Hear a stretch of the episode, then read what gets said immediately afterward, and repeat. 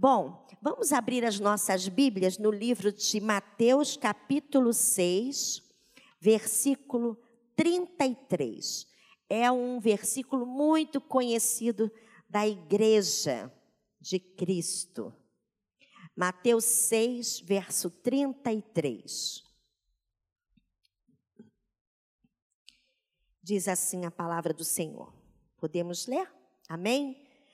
Mas busque em primeiro lugar o reino de Deus e a sua justiça, e todas estas coisas lhe serão acrescentadas.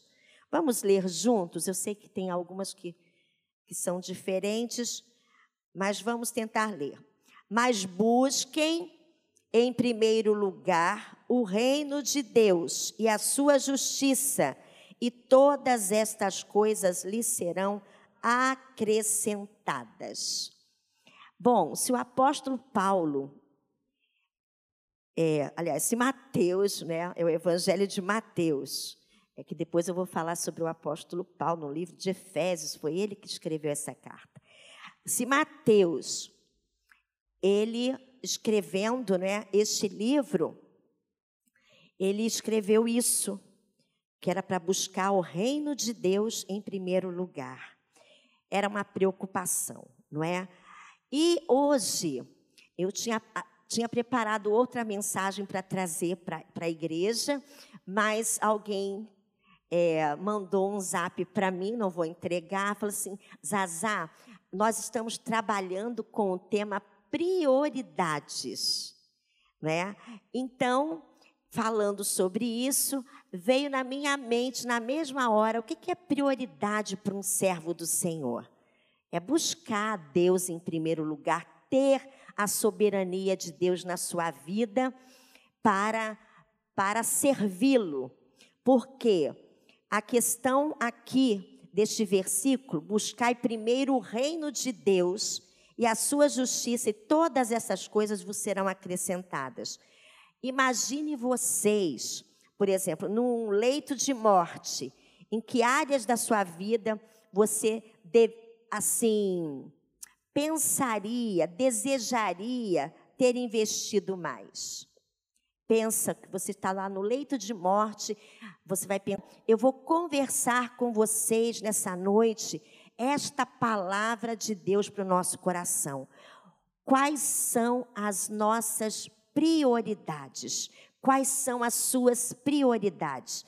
É da vontade do Senhor? Ele tem aprovado as suas prioridades? A questão do seu tempo tem sido priorizada para quê? Para quais coisas? O que que você tem feito com o seu tempo? Você tem realmente trabalhado para o reino de Deus ou outros valores têm consumido esse momento seu com o Senhor. Então, se você está pensando aí, olha, Zazá, não tem sido a prioridade na minha vida buscar o reino de Deus em primeiro lugar, não. Tem outras coisas que me preocupam tanto. Então, hoje é dia de pensar que eu quero que seja prioridade na minha vida. Esse mundo que está tão acelerado, não é? Tanta informação, tanta coisa. O que, que você tem feito com o seu tempo? Você tem dado ouvidos a essa pressão ou você tem feito um tem sido criterioso nas suas escolhas em relação ao seu tempo? Então é sobre isso. E aqui a prioridade aqui está falando sobre buscar o reino de Deus e a sua justiça. A questão do reino de Deus aqui é que os judeus eram, eram chamados, né, de que Jesus, aliás, Jesus era chamado rei dos judeus. Por quê? Eles chamavam Jesus de Senhor. E quando nós chamamos alguém de Senhor, porque nós somos os seus servos. E servos, servos de quem? De um rei. De um rei.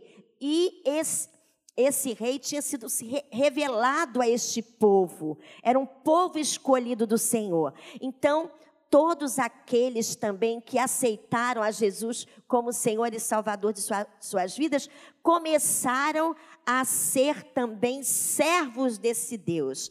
E, inclusive, nós podemos ver até a questão da mordomia cristã, porque nós não somos nossos, né? Nós não somos nossos, nós somos servos do Senhor. Esse rei, esse rei eterno, esse rei salvador, esse rei que resgata, esse rei que cura, esse rei que liberta. Por isso, nós entendemos essa linguagem aqui: buscai primeiro o reino de Deus e a sua justiça, e as outras coisas vão ser acrescentadas. Então, Imagine você num leito de morte, não é?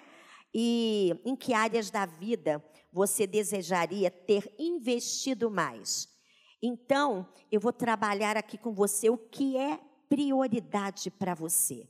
O que é prioridade para mim? O que tem sido prioridade na sua vida, não é? Uma prioridade é algo que consideramos ser importante em nossa vida. Lembra quando você namorava? Olha, você fazia de tudo para encontrar com a sua namorada, não é?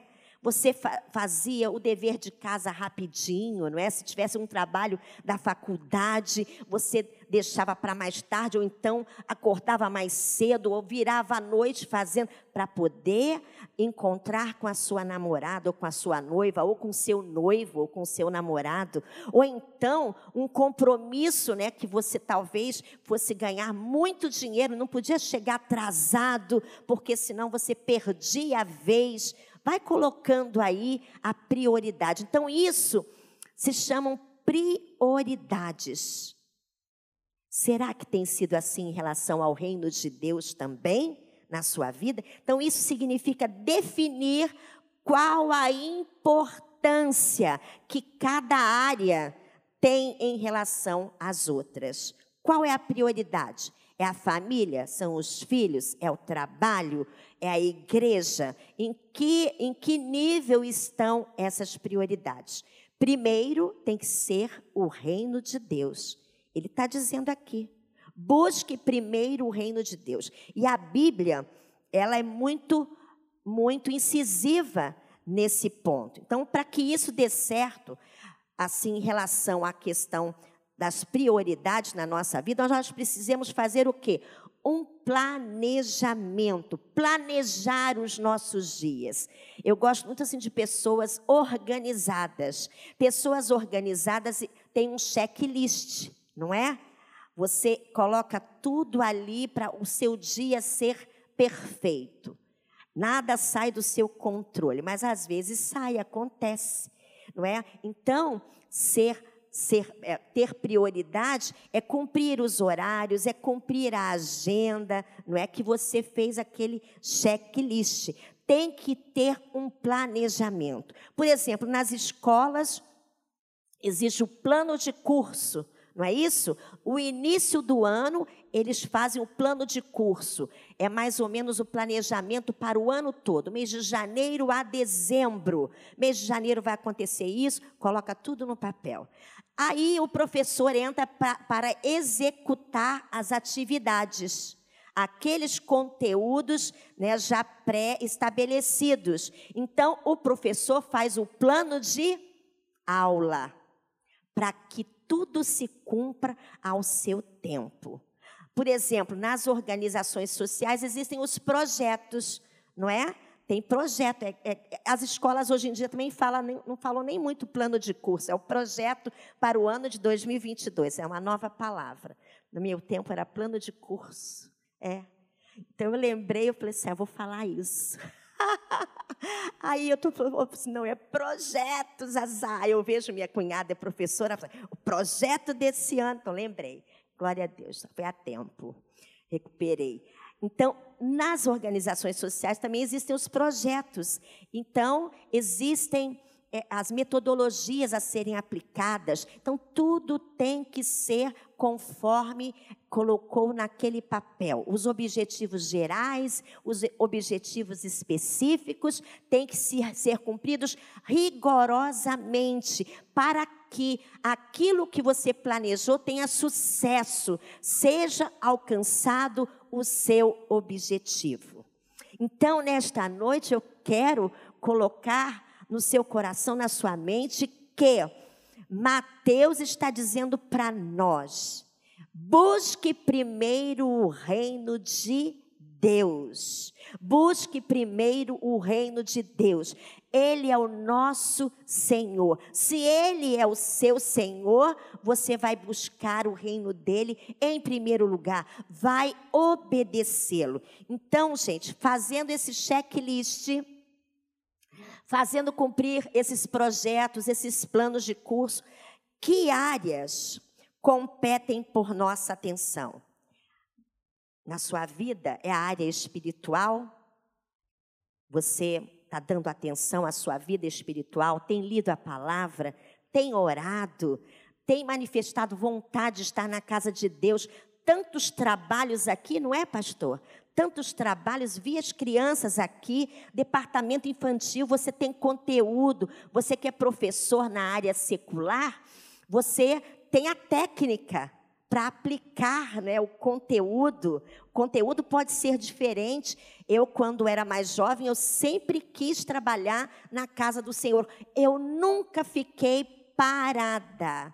Eu dei aula para crianças de três anos, eu fiz até um curso de jardim de infância, fiz, fiz é, é, também o, o, ensino médio, também fiz especialização para professores. Enfim, eu fui assim construindo porque eu queria dar, além, claro, na área secular, dar também o meu melhor para o meu Senhor, porque a, a minha prioridade nesse caso era também agradar ao meu Senhor. Olha, eu já tenho a técnica, então eu vou usar na casa do Senhor. Olha, o engenheiro que sabe matemática pode ajudar, não é? Ele fez cálculo 1, cálculo 2, cálculo 3, ele sabe utilizar as exatas perfeitamente, pode ser utilizada também na casa do Senhor. Sabe, você que é professor, todas as áreas, sabe? Você é da área ambiental, pode fazer aqui um projeto para as crianças, não é? Uma horta lá na ASCAC. Olha, eu sei fazer horta. Então, vamos fazer esse projeto e aplicar lá. Ou seja, tudo para a honra e glória do nome do Senhor. Então, que áreas que têm chamado a sua atenção? É a espiritual? Está colocando ela em primeiro lugar? É o casamento, filhos, familiares, amigos, igreja, trabalho, saúde. São tantas as áreas que, de repente, a gente pode colocar em primeiro lugar, antes de colocar o reino de Deus, o descanso. É legítimo, mas tem gente que descansa muito, né? Formação educacional, cultura e lazer. Talvez você até se lembre de outras que eu não, não coloquei aqui na minha lista. Então, qual tem sido a sua prioridade? Então, a Bíblia tá, é, fala sobre algumas prioridades. O que, que a Bíblia fala so, sobre prioridades? Não há um texto né, que faça uma lista de prioridades que Deus projetou para o ser humano. Bom, mas podemos deduzir a, a, e as corretas prioridades a partir de vários textos. Mas hoje eu pensei Mateus 6,33, porque nós já sabemos, sabe, que Deus é soberano sobre as nossas vidas. Nós já temos exemplos no Antigo Testamento da soberania de Deus, da, da, da do poder de Deus manifestado ao seu povo. Por exemplo, Moisés, né, no deserto, com, com o povo, conseguiu libertar, não foi por força, mas foi pela presença do Senhor naquele lugar, junto com ele e o povo. O Senhor, ele tem um olhar de misericórdia sobre aquele que o serve. Ele, enquanto nós estamos fazendo a obra dele, buscando ele em primeiro lugar, as outras coisas vão sendo acrescentadas, porque a palavra de Deus diz que se nós buscamos ao Senhor, Ele trabalha por aqueles que nele esperam, por aqueles que nele confiam. Você tem confiado no Senhor? Então, a prioridade que a Bíblia nos ensina, fora a questão da soberania de Deus, que eu já falei para vocês, que é em primeiro lugar na nossa vida, tem que ser Deus. A escolha do nosso casamento é nossa, nós é que escolhemos com quem nós vamos casar. Não é? Eu escolho o meu marido, você escolhe a sua esposa, e assim vai. A escolha é nossa. Por quê? Nós colocamos Deus em primeiro lugar. Nós escolhemos servir a Deus. Então, nós chamamos Deus também para dentro da nossa casa. Escolhemos e chamamos. Então, não há esse texto, olha, assim, você tem que fazer isso, isso, isso, isso. Jesus exorta a buscarmos o seu reino, né? Mas buscai primeiro o reino de Deus e a sua justiça, e todas estas coisas vos serão acrescentadas. Algumas pessoas se confundem achando que isso significa atender os trabalhos da igreja. É importante trabalhar na igreja? É. E é fundamental. Até porque, gente, quando você faz parte de um departamento, principalmente nossa igreja que é grande, quando acontece qualquer necessidade da sua, você é atendido, aquele grupo abraça, avisa o pastor, mas se você não faz parte, você simplesmente vem, está junto à comunidade, mas não participa dessa comunidade, aí fica difícil. Depois fala assim: olha, eu fiquei doente, ninguém foi me visitar, ninguém me telefonou, porque ninguém, ninguém sentiu sua falta. Triste isso, né? Mas é necessário que nós façamos parte de algum grupo. Ah, Zazá, eu não me identifico com nenhum. Tem certeza? Puxa, tem tanto né, departamento, a mocidade aqui na igreja, os jovens, os adolescentes, as crianças, tem até o grupo da amizade, um grupo diferenciado, abençoado, que busca, sabe, é, mostrar que quando nós temos Deus no nosso coração, a alegria independe das circunstâncias que nós estamos vivendo, se com marido ou sem marido, sabe, com casa ou sem casa. Isso é indiferente, porque o reino de Deus não é casa, não é bebida, não é comida, mas é paz, é gozo, é alegria no Espírito Santo. Então, Algumas pessoas se confundem, achando que é, atender os trabalhos da igreja né, é buscar o reino de Deus. Esse não é o ponto. Priorizar o reino de Deus implica colocar o Senhor como rei em nossa vida e aplicar as suas regras e todas as esferas da existência. É fazer tudo em todo o tempo para glorificar o nome do Senhor. Eu sou dele, ele é meu Senhor. Você tem que entender, não vivo eu, mas Cristo vive em mim. Eu sou mordomo do Espírito Santo, que quando tem que tocar é ele que toca, quando eu olho é ele que olha.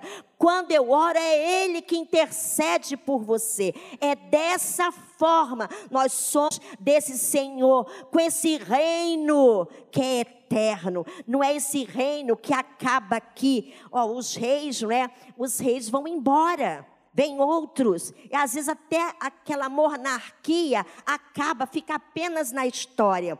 Mas o Rei Jesus, o Rei dos judeus, ele veio para ficar ficar e ficar eternamente na nossa vida. Então, esse é o Senhor que nós servimos, é um Senhor eterno. E é, Coríntios, 1 Coríntios capítulo 10, 31 diz: Portanto, Quer comais, quer bebais, ou faça, façais outra, qualquer coisa, fazei tudo para a glória de Deus, porque isso aqui não pertence ao reino de Deus. O que pertence ao reino de Deus é a sua vida, é a minha vida, é a minha disposição, é o meu interior em relação às coisas espirituais. Então, e outra coisa, queridos, que eu acabei de falar aqui, capítulo 20 2, aliás, capítulo 2, versículo 20 de Gálatas, vou falar integralmente o versículo. Fui crucificado com Cristo. Assim, já não sou eu quem vive, mas Cristo vive em mim. E a vida que agora eu vivo no corpo, vivo-a pela fé no Filho de Deus que me amou e se entregou por mim. Esse é o nosso Senhor. Esse é o nosso Rei, que é dono desse reino que a gente precisa buscar em primeiro lugar. Depois eu vou falar sobre as outras coisas. Que outras coisas são essas que Mateus está falando aqui? No iníciozinho aqui do versículo, aliás, desse texto, nós falamos sobre isso. Cadê? Versículo 33 as preocupações. Versículo 25 diz assim: Por isso digo a vocês, não se preocupem com a sua vida, quanto ao que irão de comer ou beber, nem com o corpo, quanto ao que irão de vestir. Não é a vida mais do que o alimento, e não é o corpo mais do que as roupas? Observem as aves do céu, que não semeiam, não colhem, nem ajuntam em celeiros. No entanto, o Pai de vocês que está no céu os sustenta. Será que vocês não valem muito mais do que as aves? Quem de vocês, por mais que se preocupe, pode acrescentar um côvado ao curso da sua vida? E por que se preocupam com o que vão vestir? Observem como crescem os lírios do campo. Eles não trabalham nem fiam. Eu, porém, afirmo a vocês que nem Salomão, em toda a sua glória, se vestiu como qualquer deles. Ora, se Deus veste assim a erva do campo, que hoje existe e amanhã é lançada no forno, não fará muito mais por vocês, homens de pequena fé. Portanto, não se preocupem dizendo o que comeremos, que beberemos ou com que nos vestiremos, porque os gentios é que procuram todas estas coisas. O Pai de vocês que está no céu sabe que vocês precisam de todas elas, mas busquem em primeiro lugar o reino de Deus e a sua justiça, e todas estas coisas lhe serão acrescentadas. Portanto, não se preocupem com o dia de amanhã, pois o amanhã trará os seus cuidados, basta ao dia o seu próprio mal. Então, ele está falando aqui que nós nos preocupamos muito no que vestir, no que nos alimentar. É legítimo se preocupar, não é? Pensar, planejar, ter um trabalho, fazer compras para casa. É legítimo. Mas, meus queridos, aí ele fala aqui: olha para os lírios do campo, olha para os passarinhos, sabe? Nem Salomão, que era um rei, não é todo, era conhecido como um reino lindo, um rei poderoso, tudo dele era do melhor e mais vistoso. Nem Salomão, em toda a sua glória, se vestiu como um, um deles. E aqui fala também sobre o campo, né? É, é, na Palestina tinha aquelas aquelas flores silvestres, então tinha os lírios, e as mulheres passavam por aqueles campos cheios de flores, elas olhavam aquela beleza, não é? Com certeza, se fosse nos dias de hoje, ó, tiraria uma selfie. Olha como está lindo aqui o campo que eu moro próximo, né? Enfim, mas elas passavam um dia, estava bonito. Aí outro dia que elas passavam no, no campo, elas levavam até as suas bolsas para poder colher aqueles lírios que estavam secos. E sabe para que servia aqueles lírios secos? Elas levavam e colocavam como combustível pra, ali para o fogo, né? Colocava fogo para fazer o alimento. É por isso. Então, um dia existe belo e formoso, outro dia está lá servindo né, de fogo para poder fazer o alimento. Então, queridos, não se preocupem, Deus está no controle se você colocar Ele em primeiro lugar. Nesse reino tem regras, nós não fazemos qualquer de qualquer man maneira. As regras estão aqui nesta palavra que não vai passar. A Bíblia diz que passará os céus e a terra, mas as minhas palavras não hão de passar, se, cumprir, se cumprirão uma a uma. Então, podemos ver essa palavra que o Senhor está nos dando nessa noite da questão da preocupação. Então, quem deve ter a prioridade? Ó, o primeiro capítulo da Bíblia revela o propósito divino de nos colocar em um relacionamento conjugal. Primeiro, o Senhor soberano sobre as nossas vidas.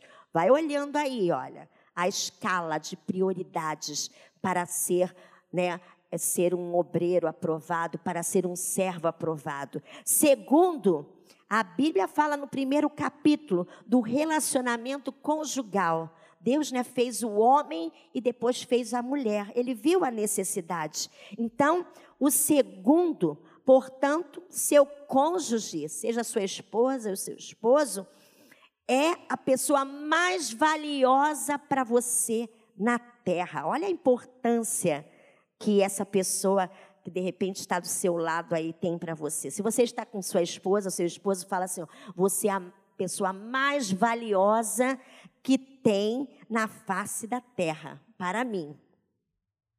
Somente Deus, né, é o mais importante. Fala para ele, para ela, somente Deus é o mais importante. Por quê? Porque além de Deus, você tem intimidade com Deus, na, na relação humana, a intimidade também é com o seu cônjuge. Você é um com ela. Olha que coisa maravilhosa. Então, a importância da intimidade. Então, primeiro Deus, segundo o seu cônjuge, relacionamento humano. Então, portanto, Deus é prioridade número um, seu cônjuge é prioridade número dois, conforme a palavra de Deus. Depois do cônjuge, o relacionamento mais importante é com os filhos. Tá? Depois, com a família estendida: pai, mãe, cunhado, sogra. Todas essas pessoas fazem parte da, da, da questão da prioridade na sua vida. Aí depois, né, vem outras pessoas. Mas, em resumo, os filhos, atenção, filhos, olha o papel de vocês. Até se casarem, devem ter prioridade sobre outras áreas da vida como amigos, trabalho, é, lazer, mas somente Deus e o cônjuge são mais importantes que os filhos, tá? Deus e o cônjuge é mais importante que o filho, porque quando você coloca, né, você muda isso, aí alguma coisa dá errado na sua casa. Não é? O livro de Efésios fala sobre isso, sabe? Nós somos atores sociais, somos uma família. Então, o pai tem o seu, seu papel. Qual é o papel do pai? Ele tem que ser o sacerdote na sua casa. A esposa, ela tem que ser ajudadora, ela tem que ser auxiliadora, ela tem que ser submissa em amor ao seu esposo. E os filhos devem o quê? Obedecer aos seus pais. Não sou eu que estou falando isso. Isso aqui está na palavra de Deus. Tem tudo. Até em relação a ser senhor, a ser empresário. Aqui na Bíblia fala como você deve proceder junto aos seus funcionários. Ah, mas é só sobre quem, quem é o dono, né, o empresário e o subordinado também tem como você deve ser em relação ao seu Senhor. Existem essas regras. Então, a prioridade aqui, como eu falei, Deus é a prioridade número um na questão dos relacionamentos. E o seu cônjuge, o número dois. E o número três são seus filhos. E o número quatro, não é? A Bíblia fala que os filhos, até se casarem, devem ter prioridade sobre outras áreas da vida, mas também não deve deixar os seus pais, principalmente se já forem idosos ou tiverem alguma necessidade especial, a bel prazer, não. Do mesmo modo, a Bíblia recomenda a dedicação dos filhos adultos aos pais. A pessoa pensa que casou, acabou, né, Isabel? Pensa que casou, acabou. Não acabou que não mais sobrevive independentemente. Então, vocês precisam, até existem leis em relação a isso. Se seu pai está com problema, já não pode mais tomar nenhuma iniciativa por conta própria, o filho mais velho, atenção, gente, é o responsável. Mas, Azar, olha só, eu não sou o filho mais velho, mas eu estou vendo que está tudo degringolando lá na casa dos meus pais. Meu querido, você faz parte do reino de Deus. Você tem amor no coração, você tem misericórdia, você ama o seu próximo, teu próximo como a ti mesmo. O teu próximo quem é? É o seu marido, é o seu pai, é seu irmão, quem você convive. São as pessoas mais próximas que você precisa socorrer, principalmente quando é sangue do seu sangue. Lembra disso? E os teus filhos estarão observando o seu a sua atitude, a sua ação em relação a isso. Então, lembre-se quais são as suas prioridades. Se você buscar o reino de Deus em primeiro lugar, você vai fazer isso, como os jovens, com os pés nas costas. Não vai ser sacrifício cuidar da sua mãe, do seu pai, vai ser com amor. E se você está fazendo isso, mas tem alguma dificuldade, está sem paciência, ore a Deus, vai buscar lá no seu quarto em secreto: Senhor, tem misericórdia, eu não estou aguentando, eu sou impossível. Quando eu vejo, eu já falei, o Senhor vai colocar um guarda na tua boca e você vai ter vitória sobre essa questão do relacionamento.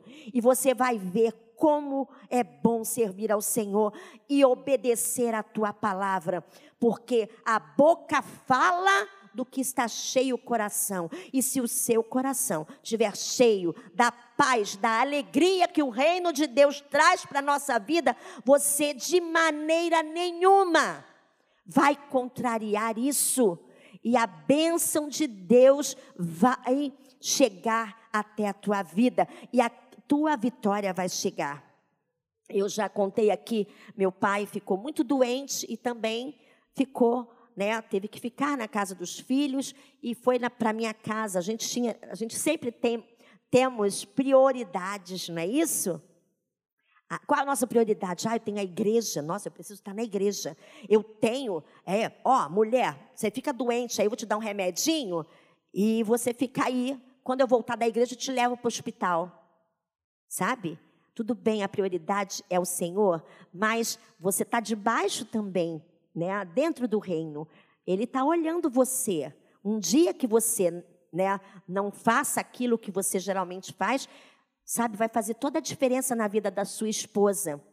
Quando você for embora, se você for primeiro, ela vai assim, nossa, meu marido, era um, olha, um senhor marido, que homem que eu tive. Eu não vou nem arrumar ninguém, porque eu sei que eu não vou encontrar ninguém igual a ele, e nem melhor do que ele. Porque era um homem amoroso, atencioso com a, com a família, com os filhos, com os deveres né, de um sacerdote dentro do lar.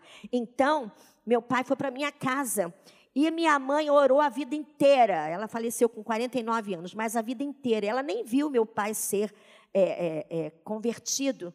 E no final da vida dele, ele se converteu ao Senhor. E eu me lembro que eu estava na mesa tomando café junto com o Rômulo, ele também estava na mesa, e ele falou assim: Eu acho que eu vou morrer.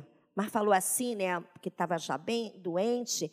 Aí eu falei assim: Pai, mas todos nós iremos morrer um dia. Ninguém sabe aqui, eu posso ir antes do Senhor, o Rômulo pode ir antes do Senhor.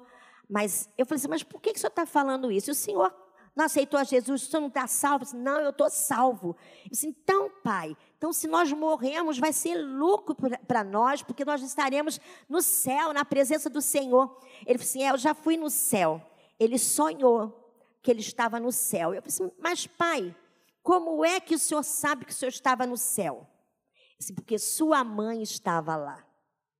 Ou seja, uma mulher de oração, uma mulher que lia a palavra, fazia culto doméstico todos os dias.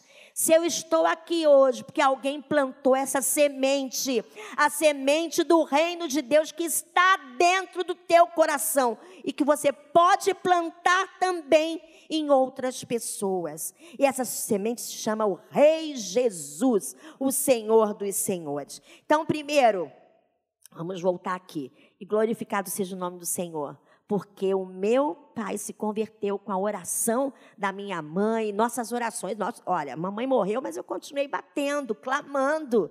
Ela deixou um legado na minha vida e eu continuei. E Deus pavimentou a estrada e meu pai passou por ela. Olha que coisa linda. Então não desista dos seus velhinhos, das pessoas necessitadas. Tá com o pé com problema, tem que levar no banheiro leve sabe? E não, não tenha medo, vá, o Senhor é com você. Sabe? Não vá pensando em falar palavrão, ou então falar assim, misericórdia, Senhor, porque está tentando, sabe, segurar a tua onda. Para ter misericórdia né, nessa hora. A ira vem, mas a Bíblia diz assim: irai-vos, mas não pequeis.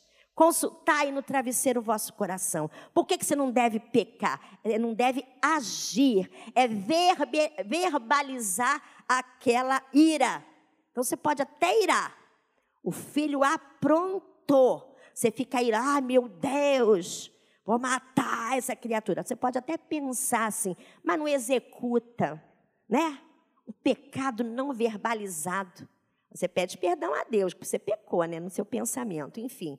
Então, meu pai aceitou o Senhor Jesus, a oração da minha mãe foi atendida. E hoje eu estou aqui também, fruto também dessa oração, fruto também do exemplo de mãe que ela foi comigo. Eu convivi com ela apenas 19 para 20 anos. Pouco tempo, né? Mas foi o suficiente para eu entender que o Senhor era o caminho, é a verdade, é a vida, e ninguém chegaria a Deus se não fosse por Ele.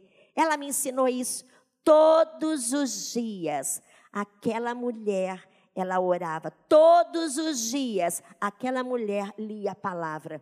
E eu vendo aquela mulher fazer isso, eu também, como filha, a gente repete. A gente não repete só as histórias quando a gente casa, não, não né? Eu sei que é, eu, quando eu vou falando assim, a gente vai lembrando. A minha mãe é, sempre orava pelos encarcerados. Eu achava essa palavra assim tão, né? Encarcerados.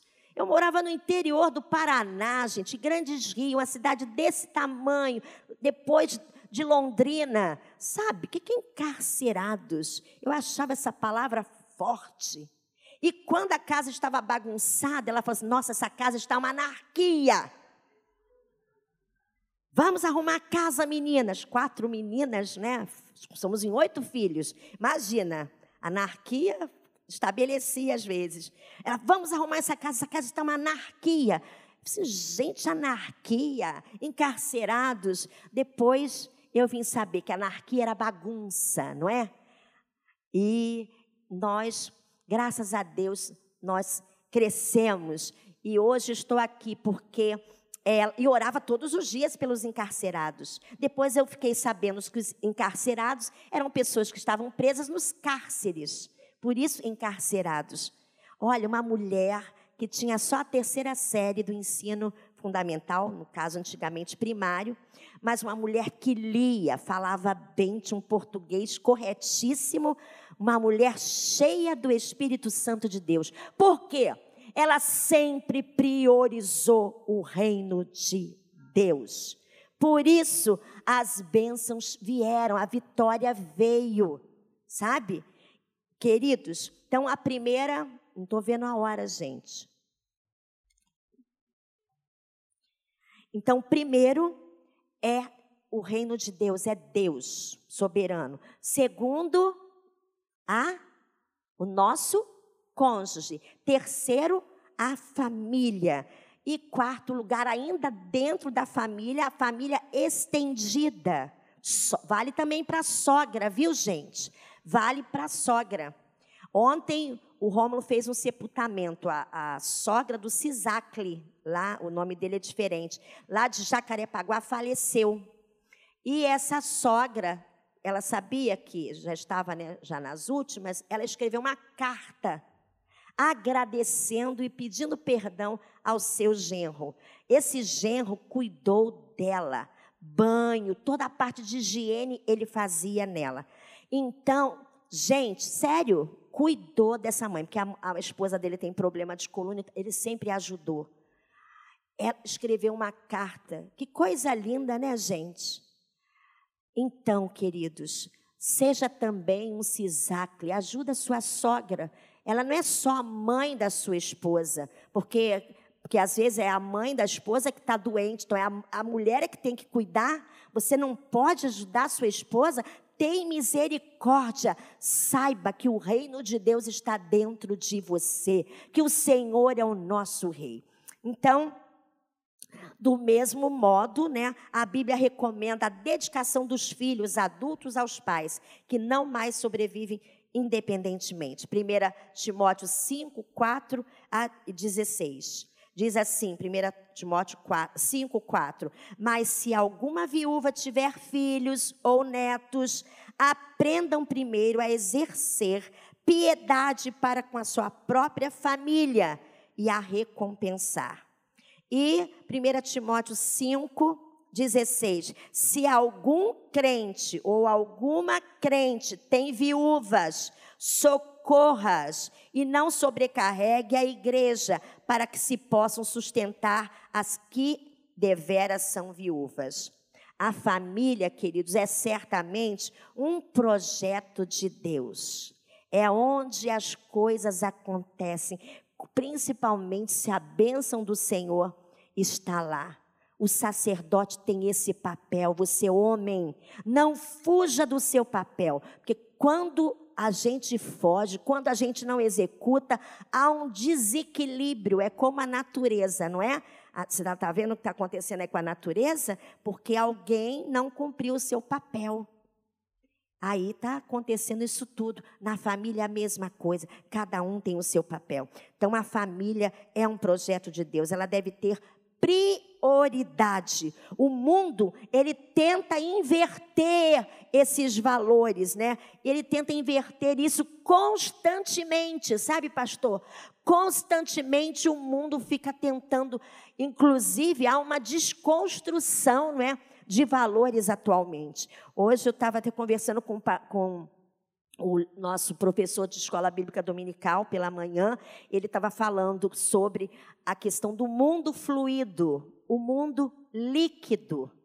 Ou seja, estão tentando, e é uma coisa tão assim, sucinta e sorrateira, que a gente não consegue ver, mas está acontecendo. Então, o mundo está ficando líquido, pode ir para onde quiser, sem regras, sabe? Estão quebrando as regras, pra, pra, estão desconstruindo os valores morais, espirituais, eles estão tentando destruir. Isso na mente das crianças, na mente dos nossos jovens. Por isso, a importância de você, mamãe, não esperar para a escola bíblica dominical, que é uma hora e meia, uma hora só, no domingo de manhã ou de noite. Não espere, leia com seus filhos. O mundo está aí só jogando lixo na cabeça deles. Você pode jogar a palavra do Senhor que limpa a mente do nosso filho, que limpa a mente do nosso jovem. Quando acontecer qualquer coisa no grupo onde eles estão inseridos, eles vão se levantar com a bandeira da palavra do Senhor. Existe sim, regra sim, existe verdade sim, nada é subjetivo, existe. Deus é uma realidade para aquele que crê na sua palavra. Então, mãe, creia nessa palavra e passe para os seus filhos. Pai, cumpra o seu papel também. Leia com a sua família a palavra de Deus. Não deixa para abrir, abrir a Bíblia só aqui na igreja aos domingos, não. Então, gente, se algum crente, né, como eu falei, tem que socorrer a sua família. A família é um projeto de Deus, ela deve ter prioridade, né? E enquanto o mundo está aí tentando insistentemente, né? Acabar com os valores, afirmando que é mais importante que sejamos bem-sucedidos em nossa carreira profissional. Então, qual é o lugar do trabalho em relação à prioridade? Inclusive nesse quesito, porque você, às vezes, gente, trabalho. Tem gente que fala assim que trabalho não é coisa de Deus, trabalho é coisa de Deus. Desde lá do princípio, você acha que Adão foi colocado no paraíso e ficou lá, ai, né, só cabelos ao vento? Não. Ele, ele também, ele foi orientado por Deus que ele deveria cuidar da terra, não é? Então ele plantava, ele colhia. Então ele era o administrador ali. Então o trabalho, sabe, é uma coisa de Deus, sim. Então, e o mundo ele tenta, principalmente, você precisa estudar, estudar, estudar, estudar, estudar, estudar, estudar. Sabe? Tudo bem que o aprendizado é, é algo constante, a gente está sempre aprendendo, sempre temos alguma coisa para estudar. Inclusive, até voltei né, a estudar, depois, né, vou, vou terminar minha segunda graduação já na terceira idade. Olha que coisa, gente. Mas a Bíblia diz que na terceira, na, na na velhice ainda darão frutos. Então eu vou, né, como a pastora Isabel, tentar curar muita cabeça, né, muita mente por aí. Estou fazendo psicologia. Glória a Deus. Então, qual é o lugar do trabalho em nossa vida? Não, trabalhar é a segunda ordem de Deus. Enchei a terra e sujeitai-a, dominai-a. Ou seja, sujeitar né, é lavrar as lavouras, né, plantar depois colher, saber a época certa em relação à, à, natureza, não é? Você precisa saber quando é inverno, quando é verão. Inclusive, agora nós entramos no inverno, está acontecendo muita geada, a, a, a mídia só coloca a neve. Aí eu só fico pensando, como eu sou do sul também, eu fico pensando naqueles agricultores que plantaram a soja, que plantaram o feijão, o café, e a geada veio e matou tudo. Entendeu?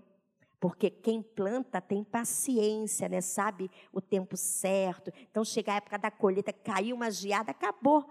É aí por isso que há esse efeito dominó. Acabou aquela colheita, nós ficamos sem sem o fruto, né? Sem o alimento, tem que importar.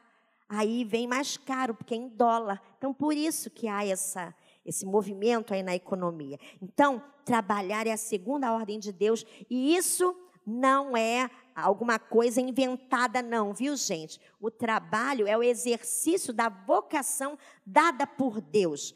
É um dom. Quem é professor é porque tem dom. Quem é né, pastor é porque tem um dom. Quem é engenheiro é porque tem um dom. Quem é enfermeiro, quem é médico, é um dom de Deus. Essas habilidades, né? Deus que capacita. Então, muitas pessoas usam a capacitação secular para abençoar as aulas dadas até na igreja, como eu falei aqui no início. Então, o trabalho não é um castigo que Deus deu, mas é um dom. Às vezes você passa mais tempo no trabalho, não é? Com seus colegas, com seus funcionários, com seus clientes, chefes, sócios, do que com a sua própria família. Questão de prioridade. Tem gente que quer ganhar dinheiro, sabe, pastora? É legítimo, é, em tempos difíceis, mas dê uma qualidade de tempo melhor com a sua família, com a sua esposa ela está em casa sozinha com os filhos ou está trabalhando também, mas é necessário tirar esse tempo. Então, é, é bíblico, sabe? Você tem que estar tá ali junto para ajudar a criança a crescer, né? Com os dois fazendo essa sombra, né? E trazendo esses exemplos. Então, às vezes, você passa mais tempo no trabalho com os colegas, com os funcionários, com, com os clientes. Então, você precisa também dar prioridade a outras coisas, não é só o trabalho. Está sugando o seu tempo, sugando a sua energia. Quando vê, você não é mais jovem, não é? Aí quando você quer Ah, eu vou trabalhar, vou para o ar livre, não aguenta nem carregar uma caixa, porque você gastou toda a sua energia em outra prioridade. Isso é apenas um exemplo, tá? Aí você, ah, eu vou dar aula, mas já já é avançado em idade, está com problema até de esquecimento, talvez, vai dar aula. Agora está dando, né? Não é o resto, mas você poderia ter priorizado, você poderia ter pavimentado, né? Ter edificado muitas vidas anteriormente a que você está escolhendo agora a ajudar. Então, Paulo, Paulo, o apóstolo Paulo confirma essa ordem de prioridade em Efésios 5, como eu falei com vocês anteriormente, 15, 6, 15, 15 e 6 e 10, a discorrer sobre aproveitarmos melhor o tempo. Paulo segue as prioridades bíblicas. Vamos ver o que o apóstolo Paulo falou. Primeiro, obedecer à vontade do Senhor é encher-se do Espírito. Efésios 5, 17 a 21 diz: Por isso não sejais insensatos, mas entendei qual seja a vontade do Senhor.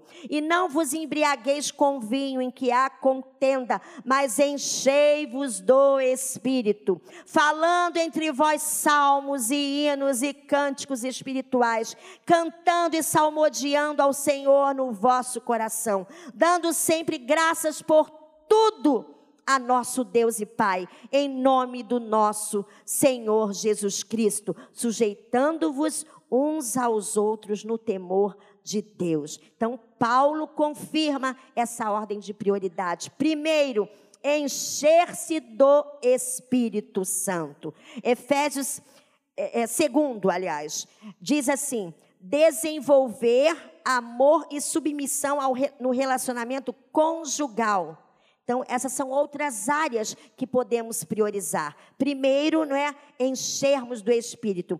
Segundo, Paulo diz aqui, Efésios 5, 22 a 33, para nós desenvolvermos um amor e submissão no relacionamento conjugal. Muito casamento sendo destruído porque não há amor nesse relacionamento. Vocês se acostumaram um com o outro. E não é isso que o Senhor quer para vocês. Ele quer vida neste casamento, que haja perdão, que haja submissão, que haja flexibilidade, sabe? Tem que haver respeito. Se você e tem falado palavras duras com ele ou com ela, é tempo de resgate resgate esse casamento, sendo brando, sabe? A palavra branda acalma o furor. Vem o seu esposo cheio de energia e disposição para descarregar em cima de você. Responda a ele com calma. Não é com com falsidade, com calma, peça ao Senhor. Ele de repente, né, teve um problema sério e vocês vão conversar. Ninguém aqui é bicho, gente. Até os bichos, né, quando se encontram, às vezes fazem festa. Às vezes brigam, né? Depende da raça. Mas a maioria das vezes, né, um vai cheirando o outro e vai ali querendo brincar.